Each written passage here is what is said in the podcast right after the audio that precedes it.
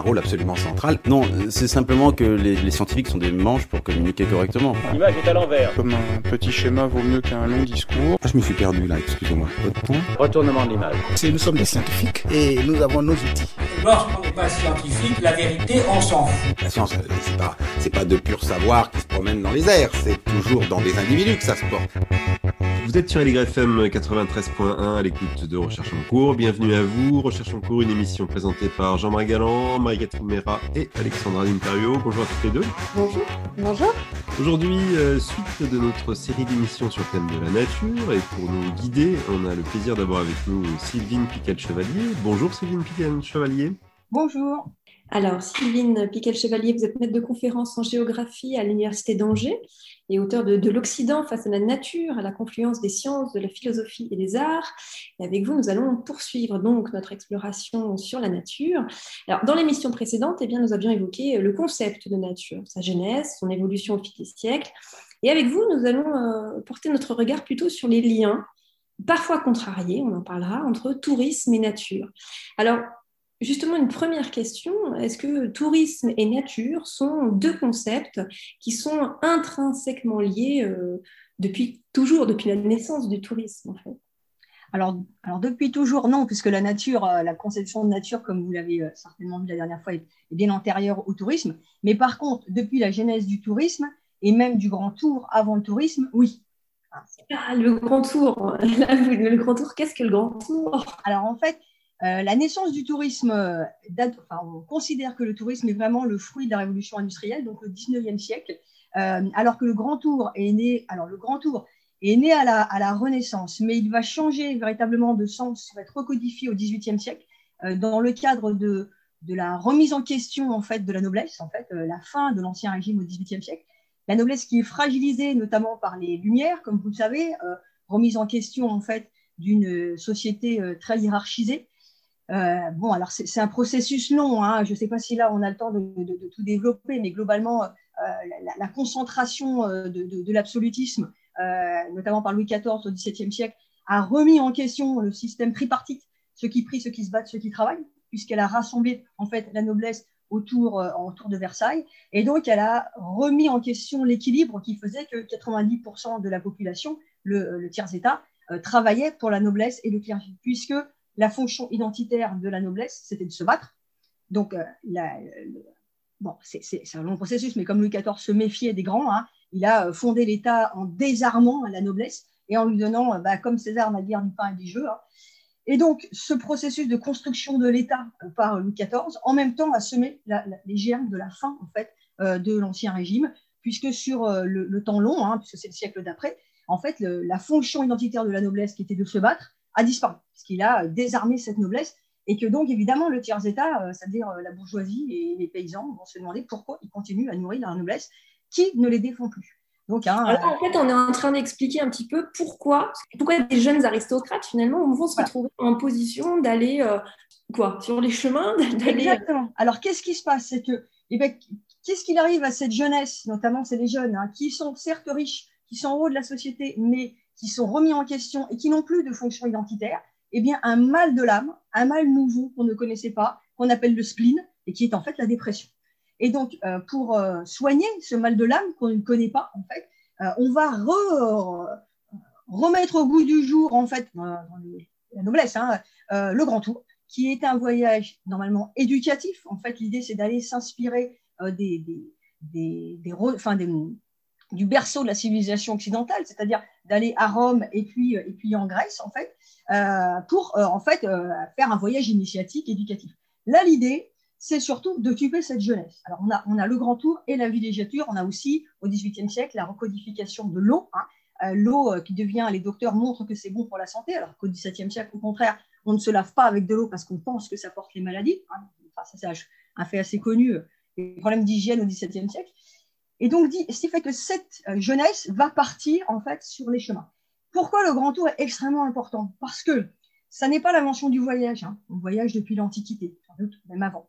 C'est l'invention du voyage d'agrément. Et ça, c'est extrêmement important à comprendre. C'est-à-dire que jusqu'au XVIIIe siècle, on voyage pour un but. C'est-à-dire, on part de Paris, par exemple, euh, pour aller à Gênes, pour vendre des draps. Euh, globalement, tout le voyage est une contrainte. traverser les Alpes euh, pour aller vendre quelque chose, revenir avec de l'argent, bon, s'il y a des systèmes différents, euh, c'est une contrainte. Et évidemment, traverser les Alpes, ça va être un enfer, puisqu'on a peur, on a peur des brigands, on a peur de l'accident, etc. L'invention, en fait, de ce grand tour, c'est que ce voyage n'est pas contraint. C'est-à-dire que on n'est pas obligé d'aller en Italie. On peut faire demi-tour à n'importe quel moment. Et ça, ça relève de la, de la psychanalyse, hein, mais ça change complètement le rapport, en fait, au déplacement. C'est-à-dire que l'objectif n'est plus un but à atteindre. L'objectif, c'est le déplacement en soi. Donc, c'est l'invention du voyage d'agrément qui va positionner cette noblesse dans un rôle complètement nouveau, qui est celui du spectateur. Hein, c'est-à-dire que Addison va créer une revue qui s'appelle The Spectator. Ça veut dire que ces voyageurs sont extérieurs à leur milieu. Et donc, ils vont pouvoir appréhender, alors, euh, la culture, notamment, c'est la naissance aussi, euh, l'émergence la notion de patrimoine, qui sera plutôt au 19e siècle, hein, mais surtout, recodification, en fait, de la nature sauvage, que l'on voyait comme une contrainte, et qu'on va commencer à voir comme quelque chose de beau, quelque chose de sublime. La notion de sublime va apparaître au XVIIIe siècle. Donc le sublime, c'est la notion de terreur délicieuse. C'est-à-dire que jusqu'à présent, l'océan déchaîné, la montagne, la haute montagne, c'était perçu comme quelque chose d'horrible, parce que quelque chose qu'on ne contrôle pas, et donc quelque chose de dangereux. Là, c'est la notion de terreur délicieuse, c'est-à-dire qu'on prend du plaisir à se faire peur, parce qu'on pense en même temps que on n'est pas réellement menacé oui, c'est ce que vous disiez en, préambule d'ailleurs dans, nos entretiens. Euh, pour trouver la nature sauvage belle, la condition, c'est qu'elle ne nous menace pas. Exactement. C'est pour ça que, alors, euh, si on différencie le grand tour du tourisme, pourquoi on appelle le grand tour au XVIIIe siècle et pas le tourisme? Le tourisme associé au XIXe siècle. Parce que la définition du tourisme, c'est que c'est un système, un système d'acteurs de lieux de place. C'est-à-dire que on voit bien le, principe de la station. Pour qu'il y ait tourisme, il faut qu'il y ait des acteurs qui travaillent en place, ensemble, et euh, c'est euh, une transformation profonde du territoire. Là, on n'a pas ça. On n'a pas un système. Pourquoi? Parce que ces gens sont très peu nombreux. C'est une partie de la jeunesse euh, aristocratique et au départ, c'est un mouvement anglais. Ils sont très peu nombreux, donc ils n'ont pas d'impact territorial. Par contre, ces gens-là écrivent et peignent, et notamment on pense à, Caspar Wolf, hein, qui a fait des, peintures tout à fait magnifiques des Alpes, et donc qui, du coup, permet de codifier, parce que tout est codification hein, sur, le regard à la notion de beau, euh, de la nature sauvage comme quelque chose que l'on peut contempler, comme en fait des, des peintures. Alors, c'est un paysage. Alors, c'est pour ça qu'on ne parle pas de tourisme au XVIIIe siècle, que le, 18, que le tourisme est bien associé à la révolution industrielle. Et évidemment, cette notion de sublime qui apparaît au XVIIIe siècle, elle va triompher au XIXe siècle parce qu'effectivement, euh, c'est la révolution industrielle qui donne la sensation d'inverser le rapport de force de l'homme par rapport à la nature, où d'un seul coup, on serait plus fort que la nature, même si évidemment, euh, ça nous joue des tours, euh, qui fait qu'on va pouvoir euh, avoir le luxe d'apprécier la nature qui semble dangereuse, parce que notre, c'est aussi la période du positivisme, hein, le 19e siècle, c'est, on pense que nos sciences et techniques nous permettent de la maîtriser, et donc de pouvoir profiter, savourer de la nature sauvage, parce qu'on pense, on n'a plus peur des loups, on n'a plus peur en fait des, des, de tout le côté maléfique hein, du Moyen Âge autour de la foi, etc. Donc, on peut avoir le luxe de la contempler. Alors, le, tourisme, au départ, il est réservé, on l'a compris, à des privilégiés, même si on ne parle pas encore de tourisme, parce que le mot, euh, donc, il apparaît en 1841. Oui, ça. Alors, et qui sont finalement les premiers touristes? Est-ce que ce sont justement ces jeunes aristocrates ou est-ce qu'après, justement, il va y avoir. comment se crée ce système dont vous parlez? Alors, alors, effectivement, on, parle de plusieurs révolutions touristiques. La première révolution touristique, donc l'émergence du mot qui arrive un tout petit peu, enfin qui arrive un petit peu avant euh, chez les Anglais, hein, puisque ce sont les, inventeurs du touriste, euh, mais c'est vraiment la fin du XVIIIe siècle. Hein, c'est associé à la révolution industrielle qui est plutôt euh, chez eux. effectivement, au départ, clairement, c'est dans la filiation du Grand Tour, donc ce sont les aristocrates.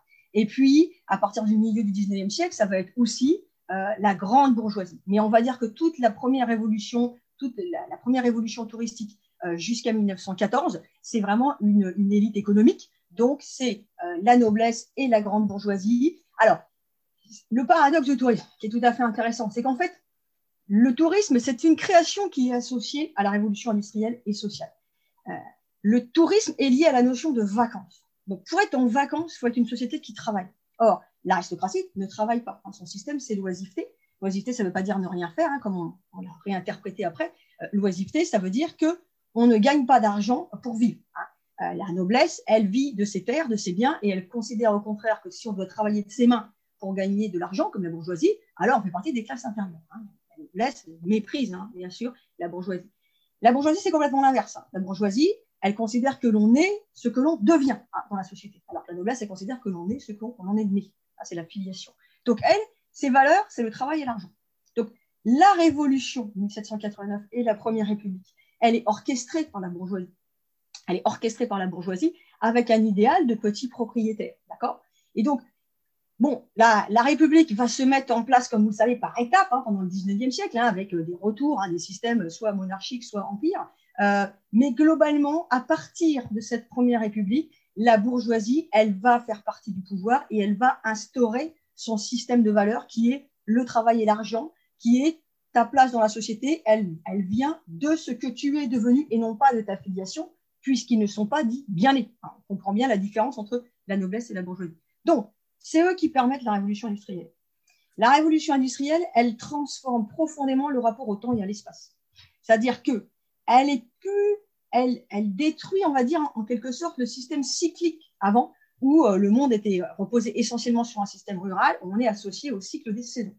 Et là, on va rentrer, donc c'est associé au positivisme, dont vous parlez tout à l'heure, de cette philosophie, à un temps beaucoup plus linéaire. C'est-à-dire qu'on pense que on est alors dans une constante fuite en avant, hein, on y est toujours, hein, c'est-à-dire d'être surtout toujours sur une idée de progrès, toujours plus, toujours plus, produire toujours plus, puis on voit aujourd'hui les, problèmes hein, aussi que, ça génère. Euh, et donc, dans cette notion de progrès, on va rechercher la performance. Et ça, c'est viscéralement une idée de la bourgeoisie, la performance. Donc, on va produire beaucoup plus. Alors, la révolution industrielle, elle déstructure d'abord les campagnes, hein, parce qu'on amène un progrès des techniques, des sciences et techniques qui fait qu'on va avoir euh, besoin de beaucoup moins de, bras, puisqu'on a des meilleurs rendements. Et en même temps, comme on a des meilleurs rendements, les gens mangent mieux, vivent mieux, et donc ils ont euh, plus d'enfants, enfin plus d'enfants qui, survivent, on va dire. Et donc du coup, on a un plein des campagnes. On a un plein des campagnes, alors qu'on n'a plus assez euh, de travail. Donc ça, vu que parallèlement en ville, on a l'explosion des usines, enfin l'apparition des usines et donc de l'industrie, ça va générer, comme on le sait au 19e siècle, donc l'exode rural, c'est-à-dire la population qui, qui vont migrer, oui. Oui, j'en reviens un peu au cœur du sujet quand même, qui est le tourisme, parce que... Oui, parce que lié. Parce que Parce que, voilà. voilà, cette transformation profonde en fait de la société fait que désormais, le temps il est structuré autant du temps de travail, qu'il n'y avait pas du tout jusqu'à présent. Enfin, les, euh, les, paysans, ils travaillaient, hein, mais ils avaient plein de fêtes, etc. Et donc, il va y avoir nécessité, parce que le monde est géré autour du temps du travail, de créer des temps de non-travail des temps vacants qui vont donner les vacances. Avant, il y avait des journées chômées, mais il n'y avait pas une accumulation de journées chômées à la suite qui va donner ce temps de vacances. Donc, ça, c'est hyper important à comprendre. Le tourisme, il est viscéralement attaché à une société qui est basée sur les valeurs du travail. C'est-à-dire qu'on ne parle pas de tourisme au XVIIIe siècle, puisque ceux, ceux qui le pratiquent, c'est-à-dire la noblesse, ne travaillent pas. Et donc, le tourisme, il est, attaché, il est il est lié à la révolution industrielle, du temps vacant, du temps que l'on ne travaille pas, dans un temps qui est défini par le travail. J'en viens au paradoxe du tourisme. C'est-à-dire que le tourisme, on va dire que c'est une recodification bourgeoise, parce que qui travaille, ce sont les bourgeois, d'une invention de la noblesse. Ah, je ne sais pas si vous savez que les relations entre la noblesse et la bourgeoisie sont compliquées. Hein. Les nobles méprisent les bourgeois. Donc évidemment, les bourgeois détestent les nobles quand aujourd'hui on dit quelqu'un est oisif. J'avoue, je, je, vais, je suis un peu insistante. Hein. je reviens sur ce qui m'intéresse, c'est-à-dire le lien entre tourisme et nature. Et donc, moi, ce que je comprends de ce que vous me dites, c'est que effectivement, du fait de cette révolution industrielle, etc., en tout cas, le tourisme va s'ouvrir à davantage de classes sociales. On l'a bien compris avec, avec les vacances, etc. Et donc, le tourisme, il va transformer la nature de plus en plus. Hum. Euh, voilà, cette question-là, elle est fondamentale. Au 19e siècle, c'est la grande bourgeoisie qui part en vacances. C'est la grande bourgeoisie qui part en vacances. Mais pour créer une, station, il faut avoir un peu euh, le rayonnement d'un grand noble. Voilà. Et donc, juste je finis ça. En fait, ce qui est intéressant, c'est que cette bourgeoisie qui méprise la noblesse, elle va recréer le mode de vie de la noblesse pendant cette parenthèse des temps vacants, c'est-à-dire une vie pendant les, sur les stations, on vit comme si on ne devait pas gagner d'argent, au contraire, on en dépense. Alors, donc ça, c'était pour répondre à quel type de population, donc la bourgeoisie et euh, à la grande bourgeoisie de la noblesse. Ça, ce sera vrai, ce que je vous dis là, euh, jusqu'à l'entre-deux-guerres, on va commencer à voir la petite bourgeoisie et vraiment la diffusion sociale, c'est 1950, hein, que la population, le, gros des troupes, ne pourra pas accéder à la nature avant 1950. Alors, ça veut dire qu'avant ça, on n'a pas de transformation profonde des sites ou si? On a des, des transformations dès le départ, dès le départ, mais à plus petite échelle, puisque ça, ça concerne le monde. Parce qu'une fois encore, la valorisation de la nature, elle est paradoxale. On a envie d'aller profiter euh, de l'océan déchaîné, de la haute montagne, etc. Oui, mais en toute sécurité. C'est-à-dire que l'un des paradoxes du tourisme, hein, c'est que, je dis souvent aux étudiants, le touriste, c'est comme un escargot, il se déplace, pas, vite, mais avec la maison sur son dos. C'est-à-dire qu'il est fasciné par Biarritz. Ah bah oui, c'est magnifique Biarritz, mais attention, la vie d'un grand bourgeois ou d'un noble au 19e siècle par rapport aux paysans euh, de, Biarritz, euh, c'est une altérité gigantesque, c'est pas le même monde. Donc, il est fasciné par les rochers euh, magnifiques, l'océan qui se casse sur les rochers, et puis par la, la, population locale, mais il est hors de question de vivre dans la cabane du pêcheur, hein, comme je dis toujours à mes étudiants. Donc, bah, il amène avec lui toute son urbanité, toute sa centralité. Donc, l'impact d'un point de vue environnemental, il est plus petit parce que les stations sont petites, puisque ça concerne peu de monde. Mais par contre, en termes de construction, elles sont monumentales. Parce que l'objectif, c'est que ce sont, faut bien se rappeler que ce sont les gens les plus riches qui sont capables d'aller sur ces, euh, dans, ces lieux en fait de marge. Donc, le paradoxe, c'est que on va faire rentrer la nature dans les Okumènes, mais pas n'importe comment. Dans le Ah, là, vous avez euh, utilisé un mot qui n'est pas, qui est pas simple. Les Okumènes, en fait, c'est l'espace humanisé. Donc, en fait, pour profiter de la nature sauvage, il faut la faire rentrer dans l'espace humanisé. Donc, on transforme les plages en, euh, en promenade urbaine. C'est-à-dire qu'on met des lampadaires, qu'on vient profiter du spectacle de la nature sauvage à la condition de ne rien risquer. Surtout que comme vous le savez sûrement, au 19e siècle, les touristes, ils viennent pas en petit maillot de bain, en claquettes, en tennis, non, hein. ils viennent habillés dans des tenues de ville. Donc, euh, ça, veut dire, ça veut dire qu'il y a euh, une, la nature est extérieure à nous encore à ce moment-là, et il n'y a pas du tout de conscience d'un impact éventuel de l'homme sur la nature. Alors, c'est une très bonne euh, remarque. Premièrement, non, il n'y a pas encore. Alors, ça commence un petit peu à ce qu'on ait quelques écrits euh, d'auteurs qui disent il faut profiter de la nature maintenant parce que la révolution industrielle l'a détruit. Mais ce n'est pas encore ce qui est euh, majoritaire parce que on est dans le cadre du positivisme. Donc le positivisme, c'est une philosophie où on pense que le progrès des sciences et techniques vont amener le bonheur pour l'homme. Et on pense qu'on est dans le, début de l'inversion du, rapport de force et que donc ces progrès vont amener vraiment des meilleures conditions de vie pour tous. La nature, elle est quand même gigantesque hein, par rapport à l'homme euh, à cette époque-là. Et donc, on n'est pas encore dans cette conscientisation-là très forte. Ah, ça, ça va être vraiment plutôt le grand tournant, c'est les années 70 en fait. Hein. Mais là, on est encore sur des endroits en fait bien spécifiques, des stations, des villes. Donc, même s'il y a quelques écrits, globalement, on est plutôt dans le début de la valorisation de la nature sauvage. Et donc, du coup, on n'a pas encore euh, cette idée euh, d'un impact en fait sur, la nature. Euh, voilà en fait, on la sécurise, la nature. On la sécurise. Hein. Si, vous êtes allé à Biarritz, vous avez vu donc le, rocher de la Vierge. On a un pont comme ça suspendu du 19e siècle. Et l'idée, c'est de se faire peur. L'idée, c'est de monter sur le pont et de voir, en fait, l'océan déchaîné entre les deux. Mais je pense que c'est vraiment important, vous l'avez mentionné tout à l'heure, parce que ça, ça, ça, permet de comprendre aussi la situation aujourd'hui où souvent l'Occident est donneur de leçons par rapport aux pays en développement. C'est que c'est on protège la nature parce qu'on ne se sent pas menacé par elle. Hein. On protège l'éléphant et il faut protéger l'éléphant, hein, je ne dis pas l'inverse, mais il faut aussi prendre en considération la population qui vit avec l'éléphant, parce que l'éléphant, euh, c'est pas barbare, hein, c'est une grosse bête qui détruit euh, pas mal de choses, qui s'il charge est extrêmement dangereux. Et nous, on est un peu tranquille dans nos fauteuils à dire il euh, faut protéger l'éléphant. On va, on, va, poursuivre cette discussion, notamment sur cette conscientisation de l'impact de l'homme sur la nature, juste après une petite pause musicale.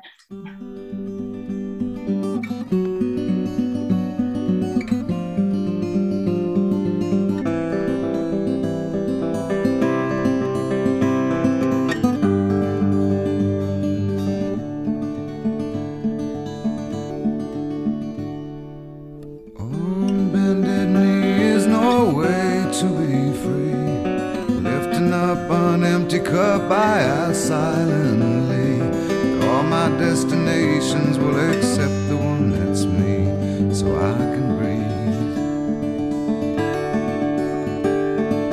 Circles they grow and they swallow people whole. After lives they say goodnight to wives they'll never know. And a mind full of questions and a teacher in my soul. And so it goes.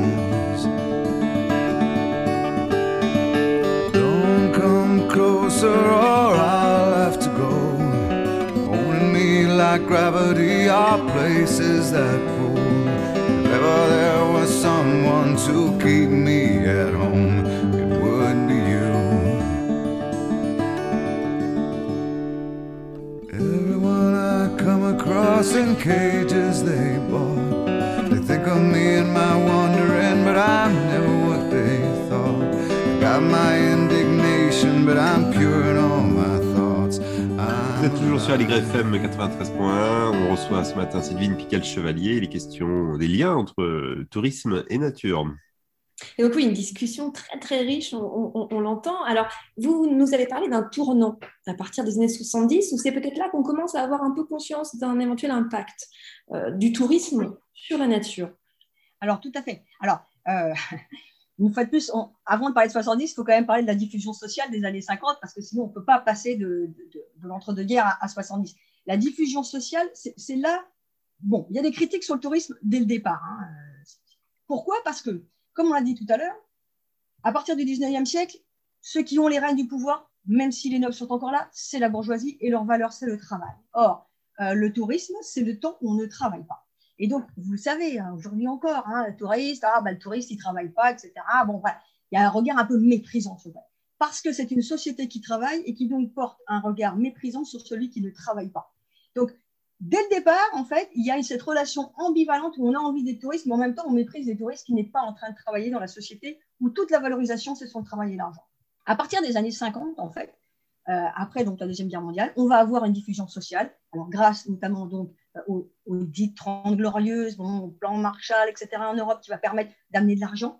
Et, on va avoir des classes populaires qui vont, on va avoir l'émergence des classes moyennes, hein, et c'est pas l'émergence des classes moyennes qui aujourd'hui est un phénomène mondial, hein, qu'on va avoir ce désir de partir en vacances. hein. On ne rentre pas dans les détails, c'est tout un processus, mais donc on va avoir une explosion en termes de nombre. Et donc, du fait qu'on ait plus de, gens qui partent euh, faire du tourisme, les stations, de fait, vont grandir. Avec en plus les matériaux de l'époque, c'est-à-dire qu'il faut bien comprendre que la bétonisation des années 50 répond à un besoin social, mais en plus n'est pas soumis à la critique d'aujourd'hui. C'est-à-dire que le béton, c'est un symbole de modernité, de liberté. On peut faire les formes que l'on veut. Le modèle triomphant, c'est les États-Unis hein, à l'époque. hein. Et donc, au contraire, quand on commence à bâtir avec des formes un peu, euh, voilà, un peu euh, anarchiques, enfin, c'est pas anarchique, mais enfin audacieuses, on est dans un esprit de modernité et on a une- autre esthétisation, une conception de bah, beau, c'est bien. Oui. Euh, là, je, note une petite contradiction, mais qui n'en est peut-être pas une, parce qu'il me semblait que les États-Unis, justement, ils étaient parmi les premiers à avoir euh, sanctuarisé un peu la nature. Euh, voilà, on fait quelque chose la nature, c'est beau, il ne faut pas y toucher. Donc, et, et vous nous dites là, oui, la bétonisation, etc. euh, voilà, le modèle, c'est les États-Unis. Donc, comment Je ne comprends pas très Ah, bien.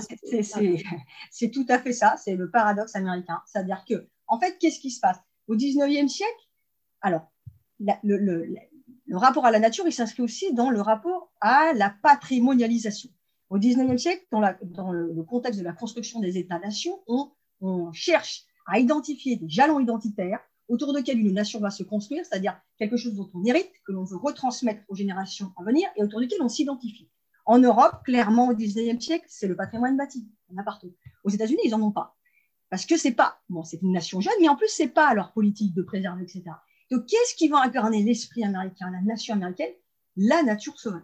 Et donc, effectivement, dès la fin du 19e siècle, ils vont créer d'abord des parcs euh, régionaux, euh, notamment euh, Yosemite, c'est le premier parc régional, et puis Yellowstone, le premier parc national. Et ça, c'est le paradoxe américain. C'est-à-dire que d'un côté, ils vont effectivement sanctuariser des, grands espaces de la nature, avec un rapport à la nature aussi intéressant, puisque euh, ils excluent les Indiens. Donc ça veut dire que l'esprit américain, les Indiens n'en font pas partie. hein, donc ils sont, euh, euh, on les exclut en fait de ces termes, on demande de partir. Et donc on va avoir une politique de sanctuarisation, mais avec une politique un peu du tout ou rien. C'est-à-dire dans le parc national, on protège. Mais comme vous le savez sûrement, les Américains ne sont pas les champions du développement durable. hein. Euh, surtout avec le dernier président. Maintenant, on espère que ça va de nouveau évoluer. Parce que, en dehors de cette politique de, préservation, en fait, il y a bien sûr une élite aussi qui est sensibilisée à l'environnement, mais globalement, le développement durable dont on parlait tout à l'heure, c'est un concept européen, c'est pas un concept américain. Pourquoi? Parce que ça remet en question le droit la liberté auquel ils sont si attachés, la liberté individuelle de et, et leur système de valeurs qui est basé sur la société de consommation. Le, le bonheur d'accéder à la société de consommation et donc j'ai le droit de consommer. J'ai gagné de l'argent, je travaille, j'ai le droit de consommer. Et donc, euh, qu'est-ce qu'on en fait ces grands espaces? C'est simplement voilà, on préserve en disant c'est notre patrimoine, ou est-ce que ça devient des espaces touristiques très tôt? Ah bah oui, c'est des espaces touristiques parce que le tourisme naît plus tôt aux États-Unis? Non, alors le tourisme naît à peu près pareil, à peu près pareil, tout à fait. Euh, c'est quand même une mode anglaise au départ, donc avec un, un petit décalage. Le, bon, alors là, on va pas rentrer dans tous les détails, mais les Américains ont des choses qu'ils vont apporter à l'Europe. Alors si au départ, on va dire que euh, au 19e siècle, bon, même si les Américains vont amener la révolution avant, etc., ils vont amener des choses, mais quand même, c'est l'Europe, hein, le, centre du monde occidental. C'est vraiment à partir du 20e siècle et surtout de la Première Guerre mondiale que on va avoir une bascule. Les Américains vont amener des choses dans le tourisme, et notamment bah, le, culte du soleil, le fait de se dénuder, d'être bronzé, etc. On ouvrira encore. Voilà. Mais revenons, revenons en Europe, justement. Vous disiez le développement durable, c'est un concept européen. Absolument. On peut un petit peu développer cette idée-là, justement? Quand est-ce qu'il naît et puis comment il va infuser dans le tourisme? Alors, en fait, on, on, a, alors une fois de plus, c'est, je ne peux pas le dire en deux mots, c'est long, hein, c'est un processus à partir plusieurs choses. Le développement durable, il faut bien se rappeler que ce n'est pas qu'environnement, c'est aussi social. Et en fait, on arrive à la, à la fin des années 60. Hein, on appelle les 30 glorieuses, euh, donc 45, 75, en fait, hein, c'est pas tout à fait vrai. Hein, c'est la fin des années 60, on a déjà un ralentissement économique et on a plusieurs problèmes. On a le ralentissement économique, et on a aussi les guerres de décolonisation. C'est très important, les deux. Pourquoi? Parce que les guerres de décolonisation permettent de se rendre compte, euh, notamment pour la jeunesse, parce que ça vient souvent de la jeunesse quand même, hein, que bah, le monde, il n'est pas, euh, nous, euh, les démocraties, ou soi-disant lumière du monde, on, il n'est pas très juste, et que euh, on a des colonies. Alors, évidemment, celle qui est plus emblématique, c'est la guerre du Vietnam, parce que les jeunes Américains qui partent, qui n'ont pas en plus de culture coloniale, qu'on envoie au Vietnam, ils se rendent bien compte quand même que les Vietnamiens ne menacent pas le sol américain et qu'on est donc sur un monde qui est viscéralement injuste avec l'émergence de la notion de nord et sud, de pays dits en développement et, et l'idée d'un nord qui exploiterait le sud. Donc ça, c'est une première chose très importante par rapport au développement durable, c'est que c'est aussi une remise en question du, modèle euh, occidental, d'accord?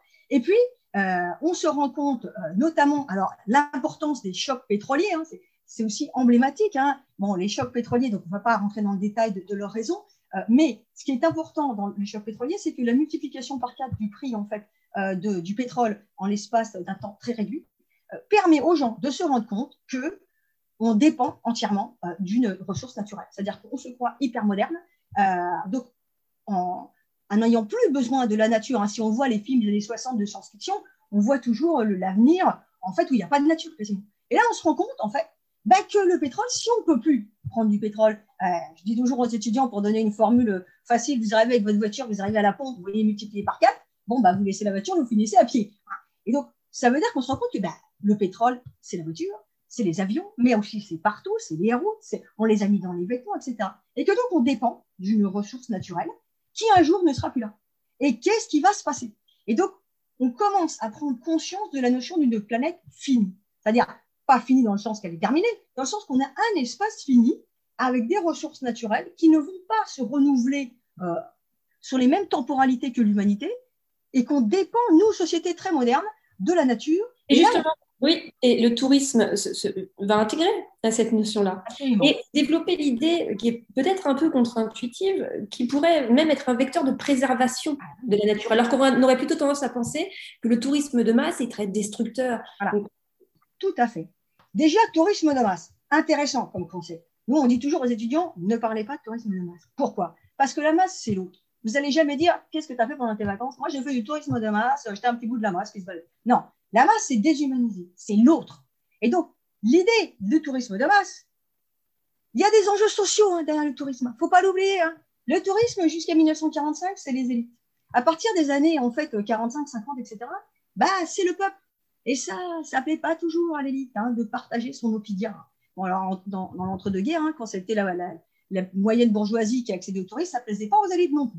Hein. Et, euh, et, avant, euh, le grand tour, les nobles, quand ils ont vu la grande bourgeoisie arriver, ça leur plaisait pas non plus. Donc, ce partage, parce que le tourisme, c'est aussi pas mal de l'entre-soi, ça, ça, leur plaisait pas forcément. Donc, pourquoi, en fait, on va particulièrement montrer du doigt le tourisme? Parce que certes, il y a un impact. Il ne faut pas le nier, évidemment, quand on crée des grandes stations, surtout si on n'a pas penser suffisamment à l'impact, si ce n'est pas suffisamment euh, prévu à l'avance, notamment la gestion des eaux usées, etc., bien sûr qu'il y a un impact. Mais dans les années 70, est-ce que le tourisme pollue plus que l'industrie? Est-ce que le tourisme pollue plus que l'agriculture? Aujourd'hui, on a conscience de ça. Non, pas du tout. Mais la grande différence, c'est que le tourisme est un lieu de déambulation. Les, grandes usines ne sont pas des lieux de déambulation. on ne va pas euh, visiter les grands ports euh, industriels le dimanche. Hein. Alors que le tourisme est un lieu depuis le départ, on vient pour voir et être vu. Donc on le voit, cet impact. On voit effectivement que sur des milieux naturels, qui en plus sont des lieux où on vient pour voir, profiter de la beauté de la nature, et eh ben on voit ces constructions massives, qui en plus, souvent, correspondent à un milieu social différent du sien. La critique encore plus acerbe. Et donc, du coup, on va mettre beaucoup en avant l'impact du tourisme qui existe, et on va moins critiqué à l'époque, parce qu'aujourd'hui, on est tombé dans l'inverse. En agriculture, maintenant, sont stigmatisés, les pauvres agriculteurs, des fois, ils se ramassent des pierres et tout, enfin, vraiment dans l'excès, dans l'autre sens. Euh, donc, on va être stigmatisé, en fait, plus le tourisme que d'autres, parce qu'évidemment, l'agriculture, bah, on a mis du temps à se rendre compte, effectivement, de l'impact euh, réel de l'agriculture. Donc, on cristallise beaucoup là-dessus. Mais du coup, ce qui va être intéressant, c'est que le tourisme, et pourquoi il va s'emparer très vite des enjeux du développement durable, et même avant la notion de développement durable, qui apparaît en 1987. Hein. Je rappelle que les lois montagne, c'est 1985 et la loi littorale, c'est 1986, que dedans, il y a déjà tout ce qu'on va rechercher dans le développement durable, c'est-à-dire la conciliation entre l'économique, le social et l'environnemental, avant la naissance du euh, Sustainable Development en 1987. Donc c'est quand même intéressant. Pourquoi le tourisme s'en saisit avant? Parce que le tourisme est l'une des rares activités qui vit de l'esthétique de la nature. Le tourisme vit quand même de la qualité, depuis le départ, de, l'esthétisation de la nature, hein, d'une spectacularisation de la nature, donc, donc de l'idée de la trouver belle, et donc on veut la protéger, mais en même temps, elle induit une exploitation, une valorisation, mais qui induit des transformations, d'accord? Et en plus, il vit aussi de la culture locale, même si elle aussi, elle va se transformer, être spectacularisée, etc. Donc, le tourisme est en même temps un agent qui a un impact sur l'environnement, mais mais comme toute activité humaine, hein, toute activité humaine, il n'y a pas d'activité qui ne transforme pas l'environnement. Et en même temps, à des échelles certes moindres, euh, toutes les espèces vivantes, elles transforment l'environnement. Hein. Euh, on parlait tout à l'heure des éléphants. Euh, quand les éléphants passent quelque part, ça se voit. Hein. mais même les chevaux, moi je connais bien les chevaux parce que je travaille aussi sur la filière. Dans la nature, les chevaux passent les uns derrière les autres tout le temps pour se sécuriser. Et donc, ils font des chemins dans un espace naturel. Ils font des chemins. Alors, certes, c'est plus petit comme impact, je vous l'accorde. Mais néanmoins, ça veut dire que euh, le tourisme, pour moi, alors, mon avis n'est probablement pas objectif. Si je ne pensais pas que le tourisme pouvait être un vecteur de développement durable, j'aurais choisi une autre thématique, évidemment. Mais euh, je pense que le tourisme est un potentiel vecteur de développement durable parce que c'est l'une des rares activités qui vit de la qualité de la nature et de la rencontre avec l'autre, même si bien sûr cette rencontre, elle est orchestrée, etc. Mais que comme toute activité, euh, elle doit être en fait orchestrée, organisée. C'est ce que font aujourd'hui alors les lois, mais aussi toutes les collectivités, c'est réfléchir ensemble à qu'est-ce qu'on peut faire euh, pour préserver en fait ce qui est la source de, euh, enfin, l'une des sources de l'attractivité. Alors, vous avez beaucoup travaillé sur Bali, justement. Peut-être pour essayer de, de réfléchir à, cette, à ces contradictions, parce que ce n'est pas du tout évident de concilier voilà, ce qui, est extrêmement intéressant quand on travaille dans un, autre pays et, une autre culture et une autre religion. Alors, je travaille sur l'Indonésie, qui est le, pays, le, plus grand pays en nombre d'habitants euh, musulmans euh, du monde. Et euh, donc, je travaille aussi sur Java, qui est musulman. Et Bali, c'est hindou. Et en fait, ce qui, est, ce qui est très intéressant, justement, je vous disais tout à l'heure, le développement durable, c'est un concept occidental. Et c'est l'idée que bah, voilà, l'idée de développement durable, c'est devenu un concept international, mais en fait, il est fondé sur des valeurs occidentales. Et donc, quand on va dans une autre société comme Bali, qui est une société euh, beaucoup plus communautaire et holistique, qui a un rapport holistique à la nature, eh on se rend compte, en fait, euh, de, la, difficulté, alors ça, se fait, hein, mais la difficulté euh, d'appropriation d'un système occidental. C'est-à-dire que, c'est-à-dire que l'idée même de préservation de la nature n'est pas évidente? Eh bien non, parce que l'idée de préservation de la nature, elle repose sur un paradigme occidental qui, en dépit du fait que depuis le 19e siècle, on réintègre progressivement l'homme dans la nature, c'est-à-dire on pense que, euh, avec, que la nature est un système avec l'inné, bon, pas l'homme évidemment parce que c'est compliqué, c'est plus après le 20e siècle, fin 20e siècle. Mais en même temps, moi, j'ai fait des entretiens où je demandais aux gens est-ce que la nature fait partie, est-ce que l'homme fait partie, comment on définit la nature? La majorité disait la nature, c'est là où l'homme n'est pas. Et donc, quand je demandais, donc, l'homme n'est pas naturel. Là, vous parlez d'entretiens réalisés en France. En France. En France. Et là, on... alors je dis, bon, bah, si la nature, elle est là où l'homme n'est pas, donc l'homme n'est pas naturel. Ah bah si, l'homme est naturel. Alors, on voit les, le, problème de, notre positionnement dans notre rapport à la nature. Donc, pour conserver, préserver, il y a cette idée d'extériorité. Et là, on, en revient à ce qu'on disait au parc tout à l'heure. Ah ben, on fait un parc naturel, on touche plus à rien, on met même les Indiens dehors, ils ne sont pas naturels. Allez hop, et donc on fige. Mais ça, on ne peut pas faire ça partout. Et donc, c'est cette idée, en fait, du coup, que si la nature se définit là où l'homme n'est pas, bah, quelque part, l'homme, il n'est pas naturel. En fait, ce qui est intéressant, c'est qu'ils ont une vision holistique de la nature où il y a une interférence constante entre l'homme, la nature et, les dieux. Et par conséquent, c'est beaucoup plus difficile, mais ils y arrivent quand même parce qu'ils ont beaucoup de, créativité. Ils travaillent beaucoup sur l'interculturation, à se saisir en même temps des concepts internationaux et en même temps y intégrer leurs propres concepts, notamment par le Tritakarana, qui sont les trois raisons du bonheur, où ils arrivent à concilier les trois et je dirais que d'un point de vue social, par contre, parce que nous, développement durable en Occident, on va mettre l'environnement en premier euh, dans une société qui est plus individualiste, alors qu'eux, ils vont mettre d'abord et avant tout le communautaire et l'environnement. Et ben, alors ça commence par les élites, la sensibilité à la protection matérielle de l'environnement pour la population séculente, parce que leur conception de la nature est plus spirituelle que matérielle. Bien sûr, il y a d'autres formes de tourisme où le lien avec la nature est beaucoup plus lointain, euh, le, bah, le, tourisme, euh, le tourisme urbain, le tourisme euh, culturel, le tourisme industriel. On peut aller, voilà, qui vont visiter le, le viaduc de Millau. comment ces, ces, autres formes de tourisme s'articulent avec le tourisme dont on parle depuis le début de, de cette interview? Moi, je pense qu'il ne faut pas opposer les tourismes. C'est-à-dire que euh, il n'y a pas forcément différents types de touristes, il y a différents types de pratiques touristiques. Et, on a trop tendance à parfois à le, stigmatiser comme ça, comme dirait ben, le bon touriste, c'est celui qui fait euh, du tourisme culturel, et euh, le, bête touriste, hein, bronzé, bronzé idiot, hein, c'est celui qui va à la plage. Alors que c'est pas ça quand on analyse les phénomènes. Alors évidemment, il y a des touristes qui vont faire que du tourisme culturel, mais la majorité, ce sont des touristes qui viennent chercher, qui à un moment donné apprécient notamment la plage, hein, puisque c'est l'endroit où on va avoir le plus en fait euh, d'un souci en fait de, relaxation, de, resserrement de la famille cellulaire. On retrouve la famille qui est souvent, euh, voilà, on est dans des temporalités en fait, euh, on court dans tous les sens, etc. Et puis, on va avoir des activités différenciées. On va notamment aller visiter un musée. On va notamment, le tourisme urbain, il est aussi beaucoup autour du shopping, hein, surtout à l'échelle internationale. Donc, c'est pas forcément sur la même saisonnalité. Le rapport à la nature n'est pas constant dans le tourisme, ça c'est sûr, hein, ça dépend des activités touristiques. Hein. Euh, le rapport à l'autre, par contre, est constant, le rapport à l'altérité, et surtout, euh, plus distinguer des pratiques différenciées qui vont créer globalement la dynamique du tourisme. Nous, à l'histoire, on est la plus grosse univers spécialisée, euh, faculté spécialisée sur le tourisme en Europe, et on a chacun nos spécialités.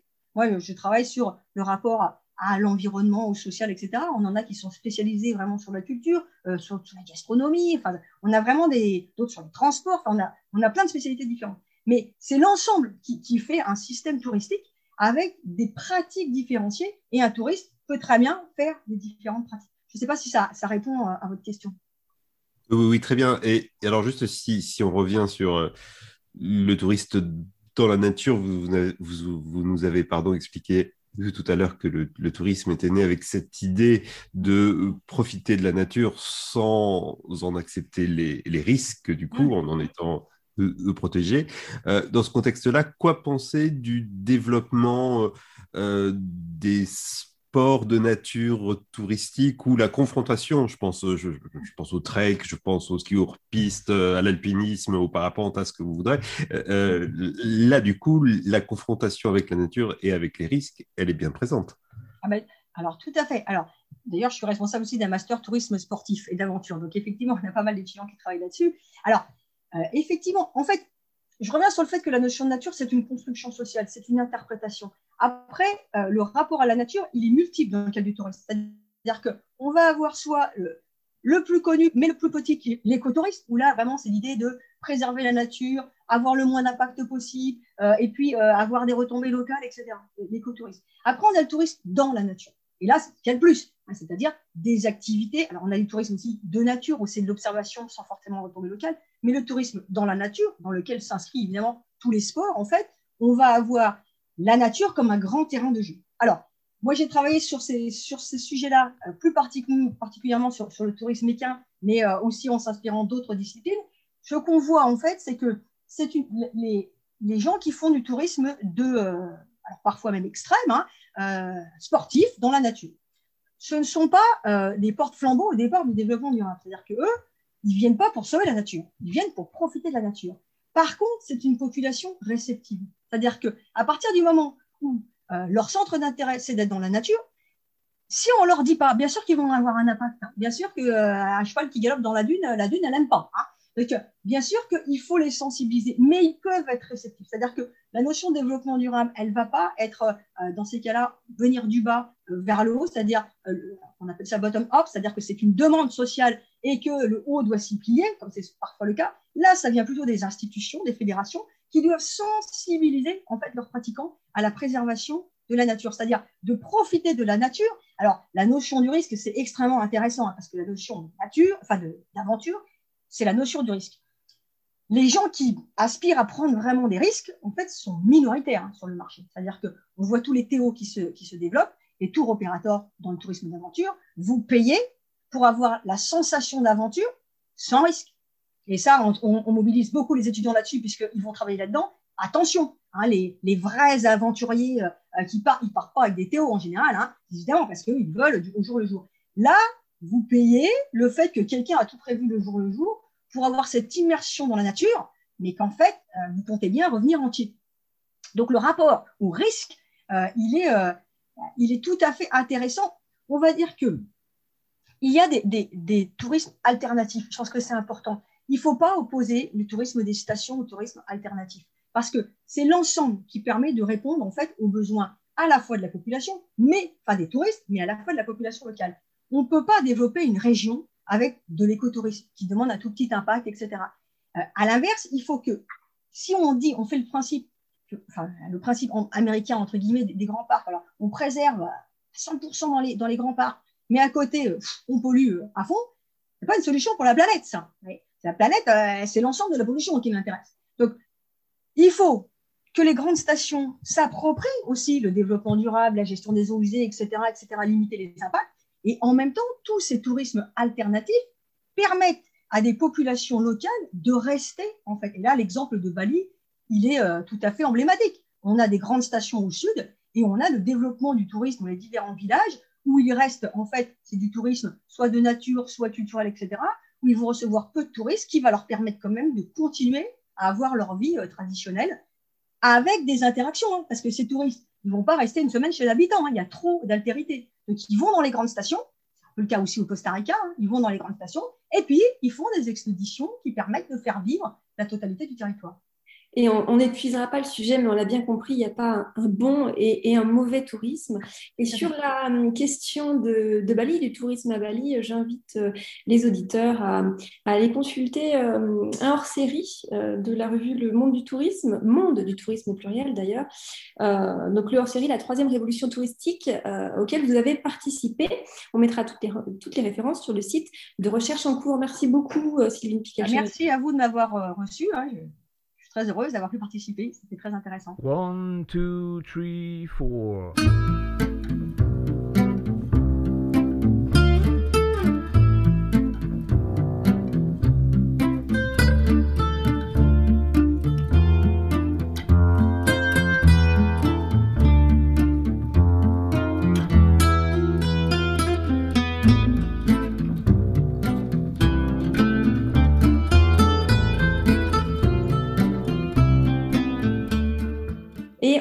Donne la parole tout de suite à Alexandra qui va poursuivre sur la thématique puisqu'elle va nous parler de tourisme spatial, je crois. Oui, alors euh, vous êtes peut-être comme moi émerveillés devant les photos prises par Thomas Pesquet depuis la Station spatiale internationale ces dernières semaines. Comment regarder ces images euh, sans être tenté de s'imaginer là-haut, à 400 km au-dessus de la Terre, admirant le paysage depuis le, hublot, et que ceux qui en rêvent se rassurent, leur vœu pourra peut-être bientôt devenir réalité, ou plutôt le redevenir. Qu'est-ce que vous voulez dire par là, Alexandra? Eh bien, le tourisme spatial à bord de l'ISS n'est pas, pas, tout à fait une arlésienne, puisqu'entre 2001 et 2009, huit touristes richissimes ont déjà pu y séjourner quelques jours. Leur transport jusqu'à la station était organisé par l'agence spatiale russe et assuré par son vaisseau Soyuz, où ils s'installaient tout naturellement aux côtés des spationautes professionnels qui partaient en mission. Mais avec l'agrandissement de la station spatiale grâce aux nouveaux modules européens et japonais en 2009, et à cause de la mise à l'arrêt de la navette spatiale américaine, le vaisseau Soyuz est devenu le seul moyen d'accéder à l'ISS pour les spationautes, qui étaient pourtant plus nombreux. Il n'y avait donc plus du tout de place pour transporter des touristes, aussi riches soient-ils. Depuis plus de dix ans, donc, les vues imprenables sur les paysages terrestres depuis la Station spatiale internationale sont réservées aux spationautes qui, rappelons-le, ne sont pas simplement des aventuriers de l'espace, mais avant tout des scientifiques. Bon, alors est-ce que ça va changer? Est-ce que la place s'ouvre pour les aventuriers de l'espace? Oui, oui, oui, justement pour plusieurs raisons. Alors d'abord parce que l'agence spatiale américaine, la NASA, cherche de nouveaux financements pour l'ISS depuis que l'administration Trump a annoncé qu'elle lui coupait les vivres après 2025. Ensuite, parce que le goulot d'étranglement autour du vaisseau Soyuz a été levé depuis que la NASA peut utiliser les vaisseaux de l'entreprise SpaceX fondée par Elon Musk. En 2016, l'agence américaine a donc décidé de s'associer à SpaceX et à une autre entreprise, Axiom Space, pour agrandir encore la station spatiale en lui amarrant un nouveau module dont la fonction principale ne serait plus cette fois d'accueillir des scientifiques, mais des touristes. Axiom Space a déjà annoncé que le premier équipage serait composé de trois hommes d'affaires et que le commandant de bord serait un ancien astronaute de la NASA. Ils resteront huit jours. Faites-nous un peu rêver, à quoi ça ressemble les vacances à bord de l'ISS Je ne sais pas vraiment si ça fait rêver, hein, parce que ce ne sont pas tout à fait censés être des vacances. Euh, dans son communiqué de presse de janvier 2021, Axiom Space précise que les trois passagers ont conclu des partenariats avec des institutions scientifiques pour mener des projets de recherche à bord. Alors honnêtement, j'ai pas bien compris quel sera à proprement parler le rôle scientifique de ces trois hommes d'affaires, mais ils font savoir que leur présence permettra aussi de mener des projets euh, philanthropiques. En ce qui concerne leurs conditions de vie, il ne devrait pas s'agir d'un hôtel 4 euh, étoiles, même si le module sera équipé de 8 couchettes individuelles avec Wi-Fi et écran vidéo. Ils devront pour cela débourser 55 millions de dollars, auxquels il faudra ajouter 35 000 dollars par jour pendant 8 jours pour avoir la possibilité euh, d'utiliser les équipements de l'ISS comme l'électricité, l'air ou les sanitaires. Mais attention, l'agence spatiale russe a elle aussi prévu d'organiser des voyages à bord de la station grâce à un partenariat avec une autre société américaine, Space Adventures. Elle prévoit d'y envoyer quatre passagers avant la fin de l'année 2021 ce qui permettrait de doubler de peu le projet de la NASA qui, elle, ne compte envoyer ses touristes que début 2022. Décidément piquée au vif par la concurrence américaine, l'agence russe prévoit d'aller encore plus loin en 2023 en autorisant les touristes à faire une sortie extravéhiculaire, c'est-à-dire à sortir faire, un, petit tour dans le vide. En tout cas, les milliardaires technophiles que sont Elon Musk, Jeff Bezos et Richard Branson misent très gros, très très gros sur le développement du tourisme spatial au XXIe siècle. Bon, et du point de vue de l'environnement, tout ça, euh, on en pense quoi? Alors, euh, pour Olivier Sangui, qui est journaliste à la Cité de l'Espace, l'impact carbone du tourisme spatial est insignifiant si on le rapporte au nombre très limité de voyageurs, étant donné le prix du séjour. En février 2021, le journaliste du Figaro, Jean-Marc De Jaeger, concluait son enquête sur le tourisme spatial en rappelant les miracles opérés par l'effet de surplomb, une forme de prise de conscience environnementale soudaine, déjà rapportée par de nombreux spationautes, en constatant la petitesse de leur planète au milieu de cette immensité de vide et d'obscurité. Pour le journaliste, il s'agirait donc de la meilleure manière, hein, je cite, d'éveiller euh, ou de renforcer les consciences écologiques. Un avis que ne partagent pas euh, les chercheurs en physique Roland Lehoucq, Emmanuel Rio et François Graner.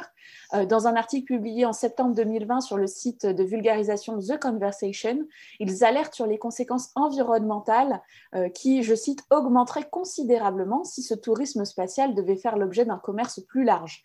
Ils calculent que la mise en orbite d'un touriste équivaudrait au CO2 émis par une voiture pendant 160 ans.